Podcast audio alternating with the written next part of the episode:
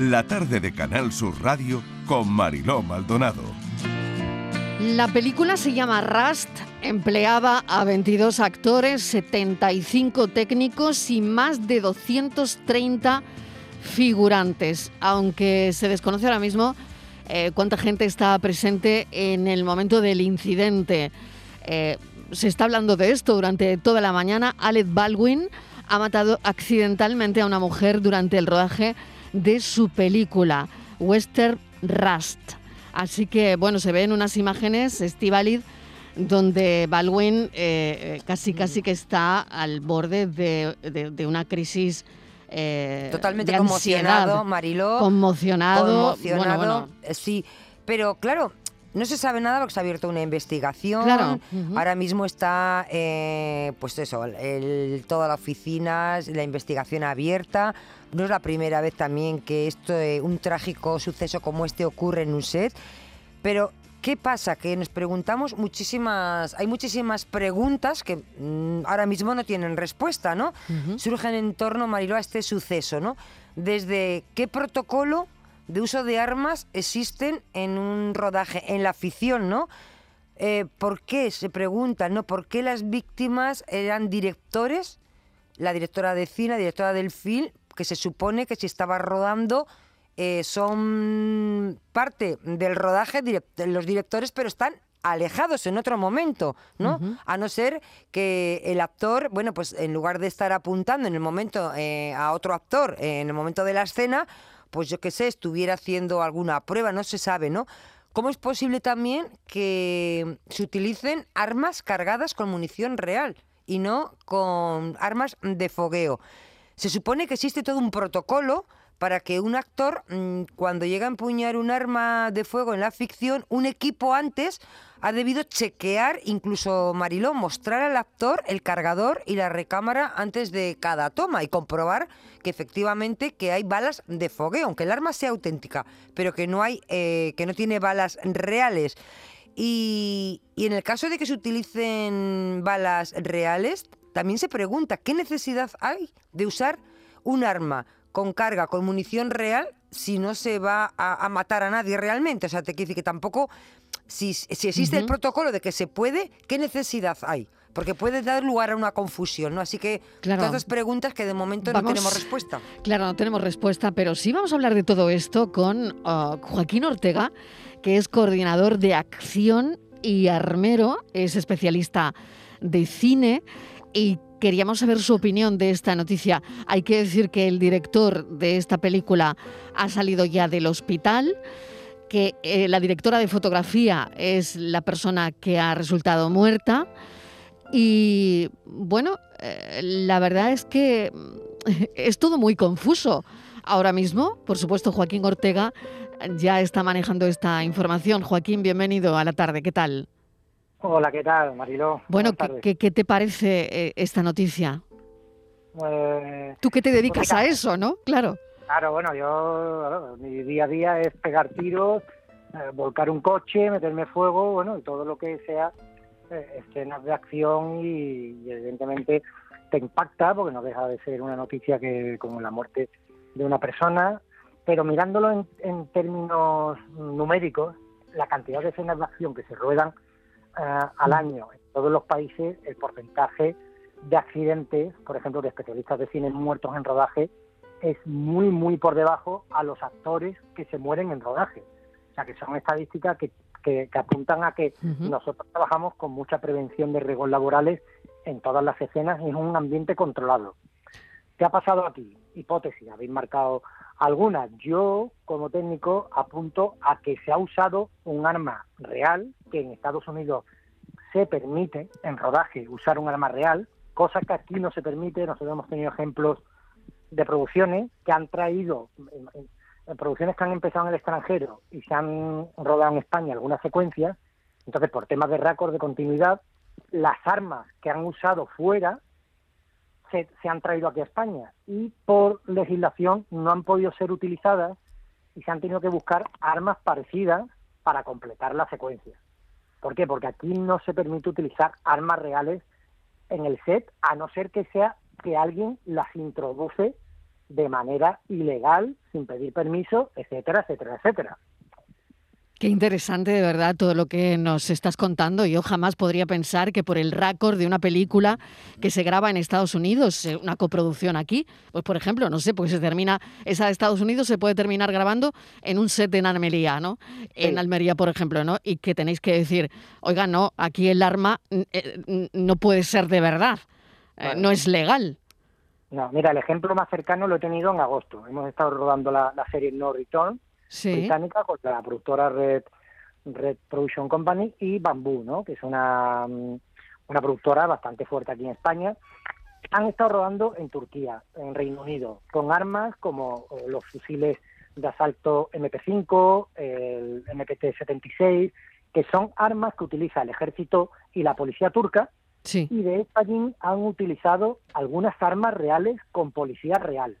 ¿Qué pasa? Que aquí hemos tenido que recrear en la cárcel de Almería, por ejemplo, una cárcel turca. Entonces, mm. los andarmes y la policía llevaba las mismas armas. Yo, por ejemplo, la Glock, la Glock 17, que es un arma reglamentaria eh, policial, y sale en muchas películas, yo la tengo en fogueo y se le ha puesto a la policía ese arma, ese arma corta. Y con las armas largas, eh, lo que he hecho es comprar esas armas de Airsoft, que son las bolitas estas pequeñitas se dispara. Entonces, es una réplica real, pero ahí nunca puedes meter una munición como una bala. Entonces, se, han utilizado como si fuese armas de atrezo, de decoración, porque no eran armas que iban a disparar. Si hubieran pedido que dispararan esas armas, yo hubiera tenido que decir que aquí en España no encuentras un MP5 que dispare ni siquiera fogueo. O sea, se ha tenido que hacer de otra manera, o sea, traer el arma de fuera Claro, Joaquín, desde mi punto de vista, como sería lo lógico, no sé Estivaliz qué pensará, pero es que, bueno, mm, yo creo que, claro, que prima eh, la seguridad de riesgo laboral, eh, eh, pues, pues, fíjate lo que acaba de ocurrir, aunque el porcentaje es mínimo, porque mira, diferente es un accidente en una, en una imagen, o sea, en un, en un plano secuencia de, de coches o una persecución, bueno, pues no sé, pero con armas claro, lo suyo es que no, no sean armas de verdad, ¿no? Claro, pero mira, eh, por ejemplo, en Night and Day de Tom Cruise, que se grabó aquí en Sevilla, sí. las armas que iban a entrar, mm, la Guardia Civil no las permitió porque eran encima armas catalogadas de guerra. Claro. o sea, son armas que tienen los terroristas que vemos de Al Qaeda, entonces eran armas, pues se tuvo que buscar armas de fogueo para completar la película aquí, porque la película hay que hacerla, o si no, Tom Cruise se va a otro país y paga en otro país. Entonces hay que intentar dar el servicio, pero nunca usando un arma real. ¿Qué pasa en Estados Unidos? Que las armas reales se pueden utilizar. sí, sí, están en la calle, en un rodaje, claro. No hay, ningún arma real, salvo mm. en mi casa, que tengo licencia de arma y tengo un arma real que la tengo yo como licencia de tiro olímpico. Pero en mi armería de no identity de mi equipo no hay ningún arma real. Mm. En Estados Unidos, el armero en su armería tiene armas reales y se mete eh, munición de fogueo, que es detonadora, en realidad la, las armas de fogueo está mal dicho, son armas detonadoras y están en una categoría legislada aparte, etcétera, etcétera, y llevan un sistema, un protocolo de seguridad, de transporte, y incluso cuando trabajamos en una película o una serie que necesitan ese servicio, yo tengo que pedir, no puede otra persona, tiene que pedirlo el dueño de las armas. Tiene que mm. pedir un permiso a la subdelegación de gobierno, de la provincia donde va a trabajar. Claro. La delegación de gobierno pide un informe a la Guardia Civil, que es donde están registradas mis armas. La Guardia Civil e, emite un informe favorable diciendo este tío no tiene ningún problema, las armas son legales, hemos chequeado las armas, son correctas, número de serie asignado a esta persona con este DNI, autorizo es, en esas armas, en esa fecha, en ese horario y con un protocolo que me tiene que enviar este señor de cómo se van a usar las armas. Entonces, la delegación de gobierno me manda a mí un, un permiso favorable o no favorable. Claro, esto, esto, no es un huevo que se echa a freír, está claro, ¿no? Tal y como nos está contando Joaquín Ortega, ¿no? Los, protocolos que hay que seguir a Estivaliz. Joaquín, buenas tardes. Estamos hablando de España. Ha ocurrido en Estados Unidos, allí se pueden utilizar armas de verdad, pero las armas no tienen que llevar munición real pues le llamáis armas detonadoras, nosotras, eh, bueno, pues de fogueo, porque así nos entendemos todos en el lenguaje más coloquial, ¿no? Entonces, en Estados Unidos mm, tiene que haber una persona, supongo, como en tu responsabilidad, el armero que tiene que controlar, eh, chequear el arma y mostrar al actor el cargador y la cámara antes de cada toma, antes de que vaya a disparar, no sea que alguno haya, haya cambiado las balas y la líe. Entonces tiene que haber alguien como tú que lo controle ah, y que al actor se le dé ya ese arma, aunque sea real, pero que la munición que va dentro no sea real, sea de fogueo. Y una cosita que tampoco, no sé, eso no sé cómo ha podido ocurrir, ha podido ocurrir un fallo, pero tampoco sé qué hace una bala real allí. Y otra cosa que tampoco me acabo de, no, sé, son todo especulaciones, evidentemente, ¿no? Eh, han sido dos disparos. Una a la jefa de fotografía y otra al director. Dos, no ha sido uno. Dice, bueno, se me ha disparado, han sido dos. Em, a dos personas que además no están dentro de la escena. Porque, bueno, si dice que está grabando y, al actor que hacía de malo, al que él perseguía. Pero es que tanto la directora de fotografía como el director están en otra parte del escenario, alejado y a unos metros. Claro, pero mira, yo cuando, cuando yo me levanto a las 7 de la mañana y en el boletín de la Academia de Cine de los especialistas de cine en Estados Unidos, de la que pertenezco, me mandan boletín, ¿no? Y he visto la noticia. Luego ya me han empezado a llamar muchos medios yo la visualización que he tenido, nada más de la noticia, es la siguiente. Eh, ha habido un ensayo, igual me equivoco, ¿eh? pero probablemente estoy muy cerca. Ha habido un ensayo con, con, con Alex Baldwin en, la, acción que tuviese que hacer. Ese arma se ha manipulado y date cuenta que yo si disparo aquí en mi casa, las paredes estas frenan una bala, a no ser que pase por una ventana. Pero en un set de rodaje, todos lo sabemos, como los platos de televisión, pues son decorados que una bala traspasa 7 y 20 paneles de Y tanto, claro. Entonces, yo creo, porque claro, una bala, si se hubiese disparado una bala, una bala solo no mata a una persona e hiere a otra. Puede pasar, pero eso es muy improbable. Entonces, ahí ha habido más, más de un disparo. Claro. Que entiendo yo que, que ha sido un ensayo o una toma, ¿vale? Por, y se ha disparado ese arma con munición real que se ha manipulado.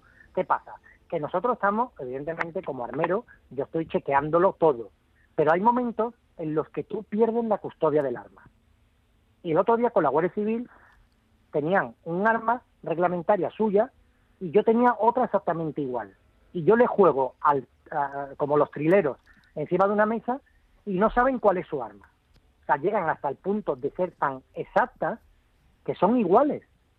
Y la Guardia Civil alucinaba de, ostras, tío, si es que está en mi arma, en peso. Entonces, ¿Qué pasa? Que en la mía, el cañón tiene una serie de tabiques que si yo metiese una bala, al disparar, revienta el arma en mi mano. O sea, no podría salir la bala nunca por el cañón porque está obstruido para que solo, solo permita el fogonazo. La carga de pólvora que lleva una, una pistola de fogueo es la misma que la de la pistola real. O sea, el fogonazo a medio metro te saca un ojo del fogonazo, de la potencia. Te, te puede reventar un tímpano. Matar a una persona le tendrías que pegar, a bocajarro en la 100 y solo del fogonazo pueden matar a una persona. Pero no es el caso este. Claro. Una pistola de fogueo, fogueo no mata a una persona e hiere a otra así como así. O sea, eso ha pasado una munición real. Pues es tremendo, de verdad, qué Igual interesante. se ha equivocado de pistola, porque como allí las pistolas... Puede ser, eso es lo que estaba comentando la gente aquí esta mañana. Igual ha sido una, una escena eh, donde tienen que eh, hacer varios disparos, ¿no? Y, y se ha cambiado el arma, en fin. Joaquín Ortega, mil gracias de verdad porque hemos sabido cosas esta tarde que, bueno, yo no tenía ni idea, ni la menor idea de cómo, de que había un armero, de, que de cómo se coordina todo esto, ¿no? Y, bueno, mil gracias por habernos atendido, de verdad, y es, es tremendo lo que ha ocurrido, la verdad es que es tristísimo. Mil gracias, un saludo.